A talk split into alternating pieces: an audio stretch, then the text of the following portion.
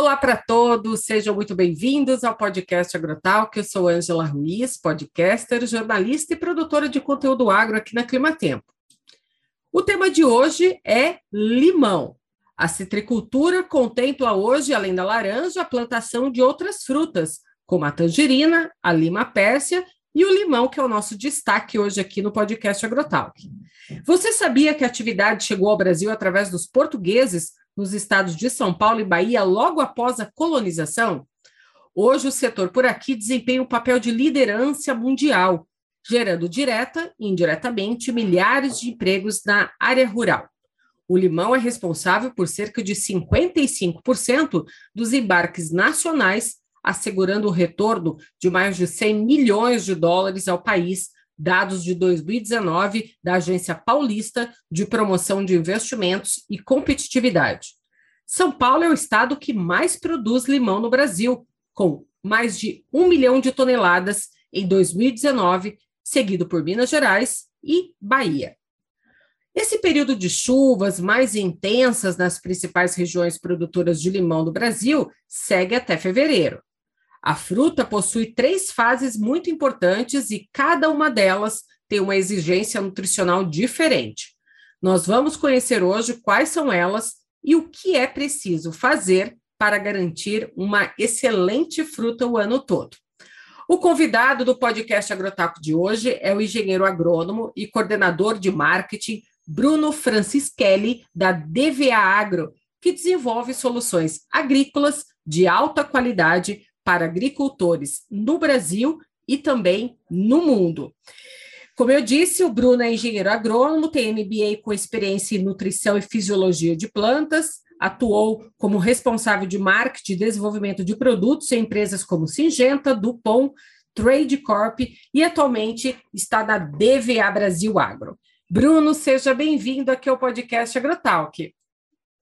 Ângela, muito obrigado. É um prazer estar conversando com você, com todos os ouvintes aí do seu podcast. É um prazer enorme e espero que a gente consiga desenvolver bem os temas aí e levar bastante informação para o pessoal do campo e da cidade também. Ô Bruno, para a gente começar esse bate-papo aqui, eu até comentei, né, que você tem bastante experiência, passou por várias empresas, né, do agronegócio. Conta um pouquinho para a gente como que você iniciou a sua carreira dentro do agronegócio, como que o bichinho do agro te picou? Olha, Angela, o bichinho do agro ele é bem persistente em mim, né? Porque uhum. é, meu pai é engenheiro agrônomo, formado na mesma universidade onde eu me formei depois, né? então tive sempre contato, né, com a área.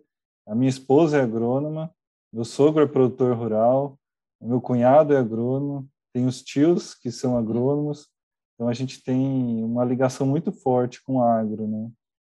Então, desde, desde criança, né, eu escutei falar em agronegócio, eu escutei falar em agricultura, e sempre muito próximo, né, do agro. Então, é um prazer muito grande, assim, estar trabalhando nessa área, né, e estar tá podendo ajudar, né? Esse é o nosso objetivo.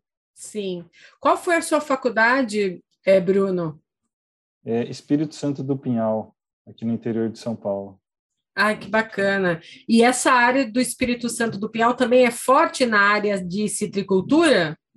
Não, essa é uma região exclusivamente de café, né, café arábica, uhum. onde, onde se tem busca bastante qualidade no café produzido, mas essa não é uma região é, importante para limão. Né? Existe sim, porque limão ele é bastante espalhado, né? É, tem a gente tem por todo o território nacional e tem lugares mais concentrados, mas é bem espalhado. Mas o forte da região é café. Sim. Já que a gente tocou aqui nas regiões produtoras, né? Conta para mim assim, quais são assim as áreas aqui paulistas que mais dominam esse parque é, de citrícola produtor de limão? É, a, a, principal, assim, a região principal que a gente tem no estado de São Paulo é o noroeste paulista, né? Uhum. Então, onde a gente tem toda uma área muito grande de citricultura, né, tanto de laranja indústria, quanto laranja mesa e quanto limão Tahiti. Né? O limão Tahiti ele representa uma parte importante desses três pontos, né? É, mas é uma, a, a principal região é o noroeste do estado de São Paulo. Certo. E o início agora, né, essa, essa época que a gente está agora, de que é época de chuvas, né, no verão, é, eu sei que tem que ter muito cuidado com a cultura do limão hoje, né, porque dezembro, né, entre dezembro e fevereiro são os meses aí de maior precipitação, é, é aquele período ideal para suplementar, né, as áreas produtoras com macronutrientes. Quais são os compostos hoje nutricionais que podem ser utilizados nessa época de chuvas para o limão? Olha, assim, quando a gente pensa em macronutrientes, né, um ponto de bastante atenção seria o nitrogênio e o potássio, né?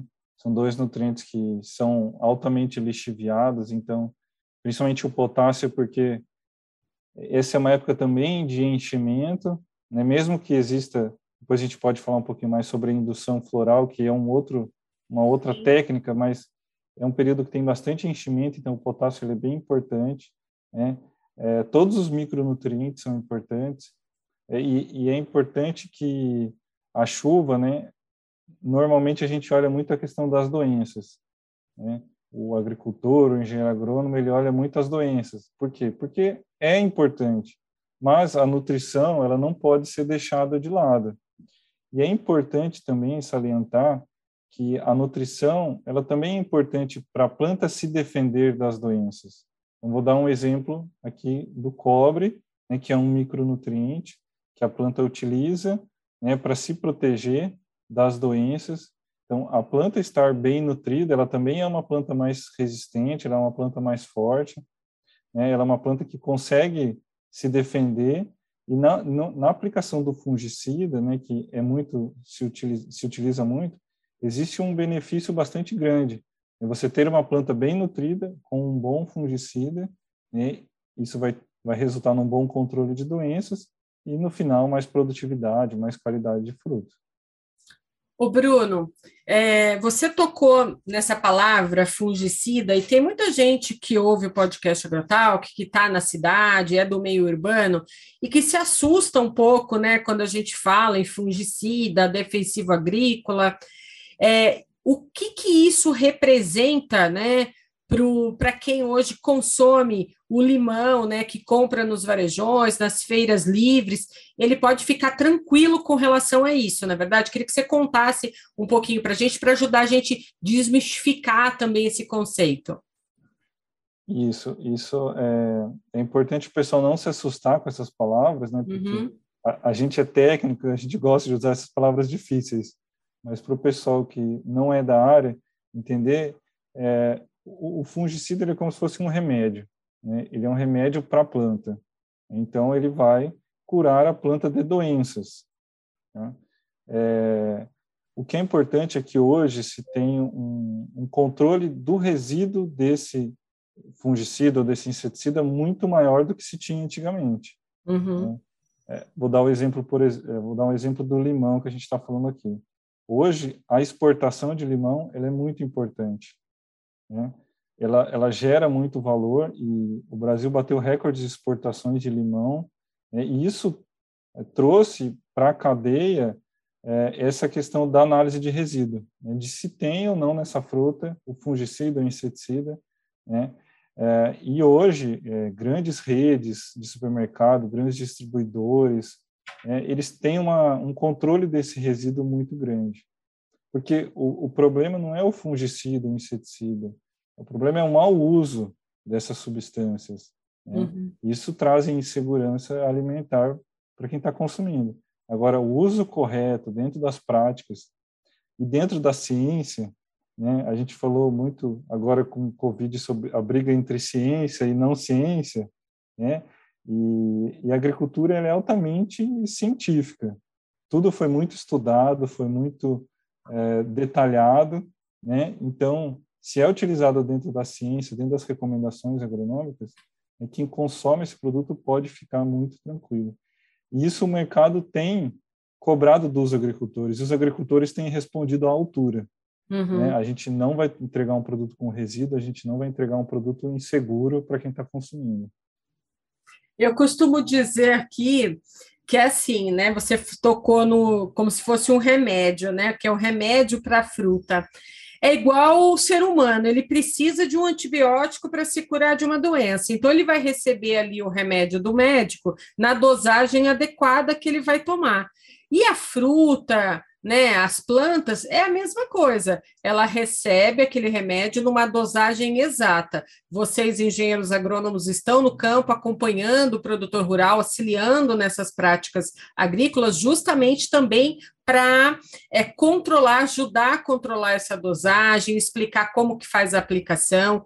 E tem um protocolo também é, muito exigente que quando esses remédios, né, esses produtos chegam ao campo, para as plantas, para, os citros, eles também passam por uma certificação muito exigida através do Ministério da Agricultura, né? A gente não pode esquecer de mencionar isso. Eles só são aprovados é, após várias análises e várias certificações, não é verdade, Bruno?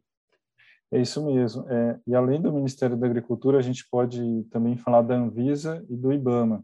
São três órgãos né, altamente competentes, altamente científicos e com pessoas muito competentes lá dentro desses órgãos. Tem uma coisa que a gente né, gosta no Brasil, são desses órgãos competentes que ajudam a gente. Então, é, são três órgãos que fazem toda essa validação científica que eu comentei. É claro Sim. que a gente tem também a Embrapa, as universidades, todo um setor envolvido, auxiliando para que a gente faça uma coisa segura no campo. Sim, Vamos falar então dessas fases, né, que são importantes para o limão, porque eu sei que cada uma delas tem uma exigência nutricional diferente. Você falou da, da indução floral e também tem a questão do pegamento do fruto, do enchimento, né, desse fruto. Vamos começar pela indução floral. É, que fase da indução floral que exige, né, esses compostos nutricionais? É, é importante a gente é, falar que é, o limão, né, os cítricos, eles podem ter é, várias épocas de florescimento, né? mas as épocas que vêm do pós-seca, que são as mais concentradas, elas geram muita fruta no primeiro semestre. No primeiro semestre tem muita fruta no campo, o preço cai né, e a rentabilidade do produtor cai. Então, a indução floral ela é feita para que o produtor consiga sair dessa janela e entregar a fruta no segundo semestre. Né? É, a indução floral, é, ela, ela é feita através de hormônios, né, com, ah, e causa um estresse grande na planta, porque o florescimento, naturalmente, ele já vem no período de estresse. Então, o que, que a gente faz? A gente, entre aspas, estressa a planta, uhum. para que ela emita novas flores e a gente colha um fruto numa, janela do segundo semestre. Né? Esse período é importante por quê? Porque se eu estresso a planta, né, o estresse é a gente precisa, mas não é uma coisa boa. Né? Eu preciso que essa planta recupere desse estresse e que essa flor ela tenha o pegamento, né, que depois a gente vai falar do pegamento floral, mas que ela saia rapidamente desse estresse, que ela consiga uh, jogar as reservas dela para a flor e, uh, e, fazer, e fazer a substância que ela precisa para manter essa flor. Então, são vários, é, são vários nutrientes, né, mas, por exemplo, o boro, o cobre, que eu já falei, o manganês, né, que são é, nutrientes que a planta utiliza é, nesse período de indução. É, e também, o que é importante, né, eu gosto sempre de falar, é que nutrição e fisiologia de plantas elas não estão é, não estão separadas dentro da planta. Né? A planta ela entende nutrição e fisiologia juntos. Então, é o que é importante, além desses nutrientes, aportar substâncias é, promotoras de fisiologia, então, substâncias anti-estresse, né, como aminoácidos, extratos de algas, glicina betaína, são substâncias que ajudam a planta a sair desse estresse. Né? Depois a gente tem o período do florescimento. Né? É, e o que, que a gente quer com florescimento? É retenção. É que o, o fruto fique retido, né? aquela flor vire um fruto, aquele fruto fique retido. Né? É, isso também é, é importante porque o limão como os cítricos, eles têm uma característica de perder muita flor. Isso é uma característica natural, né? Então, quanto mais a gente trabalhar para manter essas flores lá, melhor vai ser a nossa produtividade. Né? Existe um, um, uma diferença de produtividade muito grande do potencial e do que a gente consegue no campo. Tá? E isso é importante para o pro produtor é, se atentar que o que ele puder fazer para pegar essa flor, essa flor manter lá, vai resultar em produtividade lá na frente, vai resultar em mais frutos. Né? É, então, o cálcio e boro são dois nutrientes muito importantes para essa retenção né, do fruto. Né? O zinco também é outro nutriente muito importante porque é, esse fruto vai pegar, esse fruto vai crescer. Zinco está muito relacionado ao crescimento. Né? E, e, de novo, né? substâncias que ajudem esses nutrientes a translocar, porque, por exemplo, o cálcio e o boro, eles não se locomovem dentro da planta. Então, como eu posso ajudar a eles se locomoverem e o cálcio chegar na flor? Né? Eu não quero cálcio na folha, eu quero cálcio na flor. Então, como que eu vou fazer essa translocação? Né? E o período de enchimento é o período que a gente tem o, o fruto crescendo, né? o fruto amadurecendo, né? E o que, que a gente quer? A gente quer a redistribuição dos nutrientes que a gente da fábrica que está na folha. Então imagina que a fábrica é a folha, só que tem que sair da fábrica e tem que ir lá para o fruto. Uhum. Né? Como que eu faço essa redistribuição? Então um dos nutrientes bastante importantes que a gente comentou que é o potássio, né? Então por isso que potássio e enchimento é, são muito são muito ligados, né? Porque o potássio é aquele nutriente que faz chegar aquela o que o produto da fábrica chegar no fruto. Né?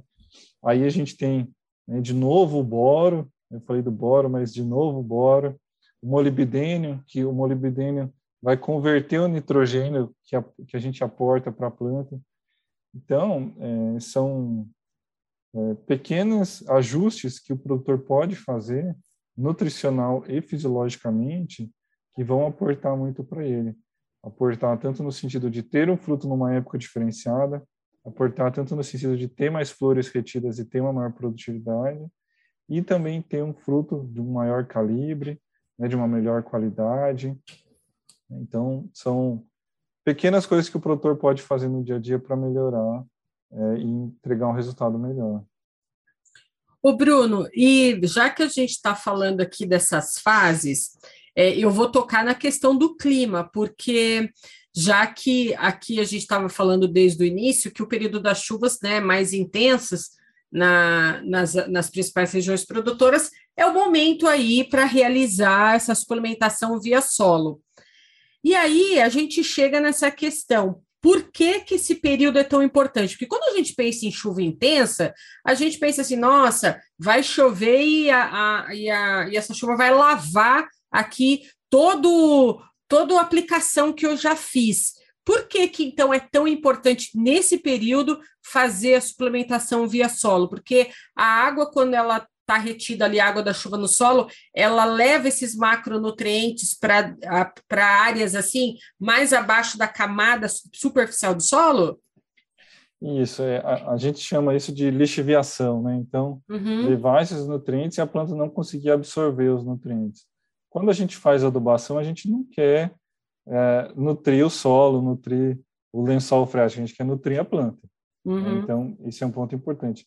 Mas, além desse ponto, é, existem outros fatores importantes. Então, por exemplo, assim, é, o excesso de água no solo prejudica as raízes.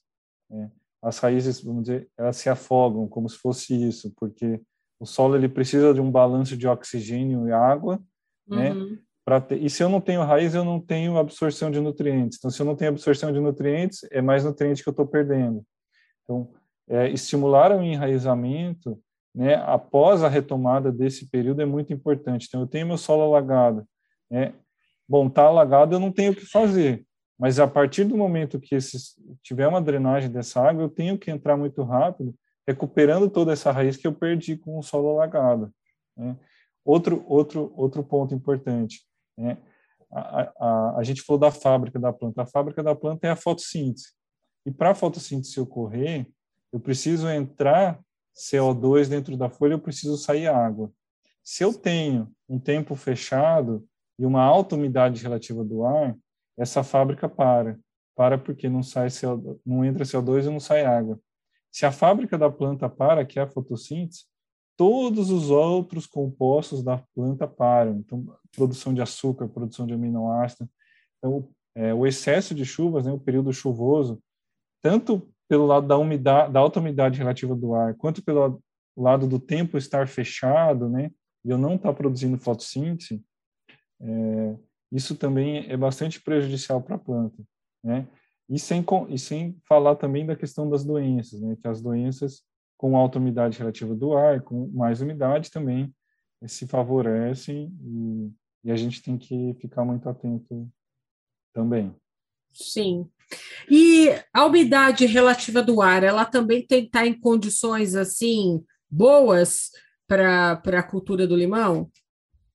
Sim. É, por mais que o limão é uma, uma fruta tropical, né, ela, ela tem uma faixa ideal de umidade do ar e de temperatura para ela fazer fotossíntese. Né?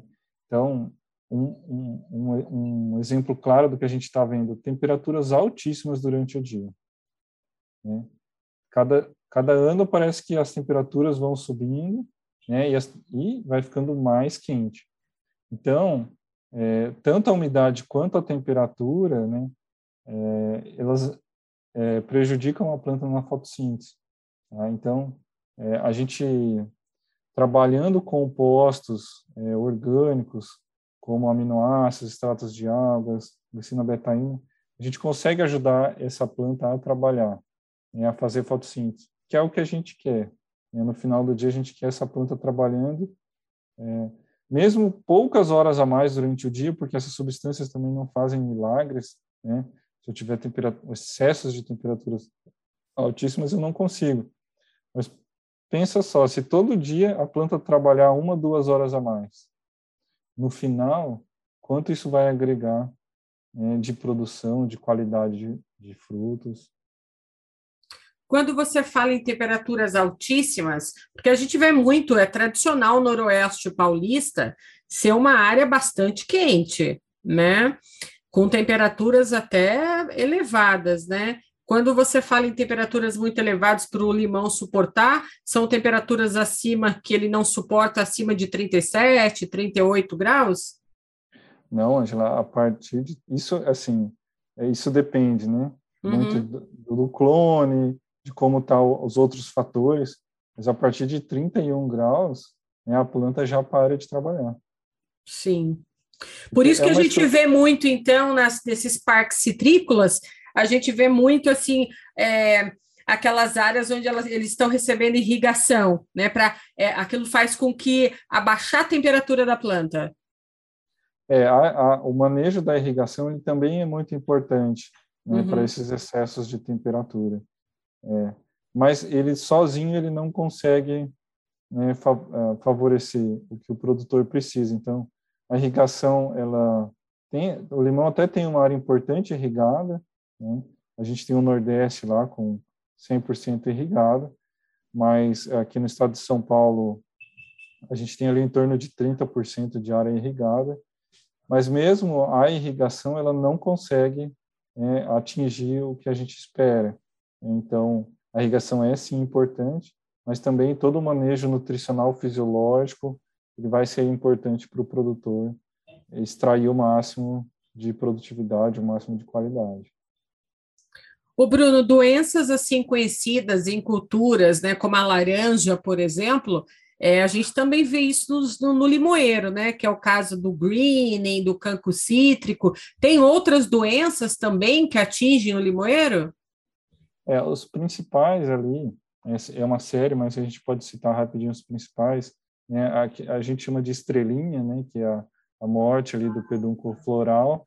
Então, o fungo ataca ali a flor, aquela aquela flor não vira uma fruta, né? E a gomose, né, que é mais conhecido como fitóforo, que ataca a planta.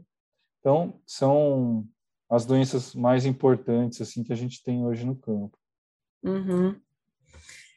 E é verdade, Bruno, que o mercado externo hoje ele exige do produtor de limão uma fruta assim com uma casca mais grossa, com uma coloração mais escura. São essas características boas para mandar esse limão para fora do país? Isso é muito muito interessante sua pergunta, porque é justamente o que o mercado interno é, não visa. Né? O mercado externo ele visa uma fruta com uma casca mais robusta, mais dura, né, um limão mais verde, um verde mais intenso, e o mercado interno ele valoriza um limão com mais suco, né, um limão com mais é, água dentro, com uma casca não tão rugosa. Então isso é importante o produtor estar atento, porque ele pode pode ter ganhos muito altos, né, financeiramente falando, né, selecionando essas frutas e é, fazendo exportação. Então hoje exportação está sendo muito importante para a cadeia do o agronegócio em geral, né, mas também uhum. para o limão está tendo uma importância bastante grande. E Bruno, conta para gente um pouco, né? O que, que é o protocolo Limão Mais que vocês da DVA Agro, né, é, estão trabalhando atualmente? É, a gente aqui, a gente, é, nós temos vários protocolos que a gente até chama de mais, né? Então, mais melão, mais limão, uma série, porque a gente entende que cada cultura ela tem é, fases estabelecidas, ela tem necessidades estabelecidas né? e ela tem é, características desejáveis daquela cultura. Então a gente estava falando da casca mais rugosa, mas outras frutas é o brix, é o calibre, né, a coloração da fruta, então a gente uva, por exemplo, né, a coloração é bastante importante. Então a gente faz um trabalho muito focado, tentando chegar nessa necessidade que o produtor ou que o consumidor querem com esse produto. Então por isso a gente tem um, é, momentos de aplicações com produtos específicos para aquele objetivo. Né? Então, no, no caso do limão mais a gente tem alguns produtos focados na indução floral, é, outros produtos focados no pegamento de flor e outros frutos, outros produtos focados no enchimento. Né? Isso também pode variar dependendo ali um pouco da região. A gente tem o nosso time também que está próximo do produtor, fazendo essas recomendações, porque é, isso é importante, né? É, cada cada produtor é um produtor, cada região é uma região, né? Mas é, a gente tem produtos específicos para o que a gente está buscando. E vocês atendem o Brasil inteiro? Hoje, o foco da DVA ela está principalmente em frutas, verduras e café. Né? Hoje a gente está bem presente no Nordeste, a gente está bem presente no Espírito Santo, bem presente no estado de Minas e no estado de São Paulo. Né? O Sul a gente ainda é o nosso próximo passo, né, que é o ano que vem, mas o nosso foco hoje é em frutas, verduras e café. Bacana.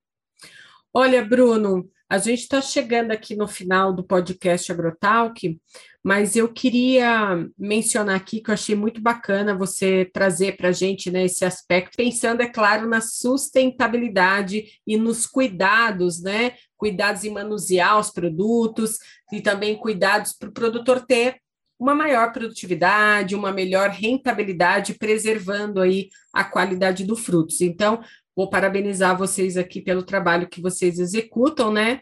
Em estar tá aí protegendo esses cultivos e que está cuidando, é claro, de um alimento que chega na mesa do consumidor.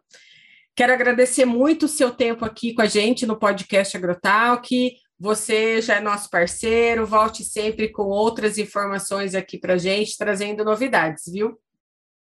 Eu que tenho que agradecer, é muito prazer muito grande falar com vocês. A gente está totalmente à disposição para dúvidas, perguntas, questões, bate-papos. A gente gosta muito de troca de informação, troca de experiência. É, tem muita muita informação no campo, então a gente quer estar muito próximo do produtor. E parabenizar vocês também pelo podcast, né, pela Climatempo, excelente iniciativa. E a gente está à disposição. Tá joia, Bruno. Muito obrigada e até a próxima. Obrigado, Angel. Até a próxima. Tchau. Um tchau, tchau.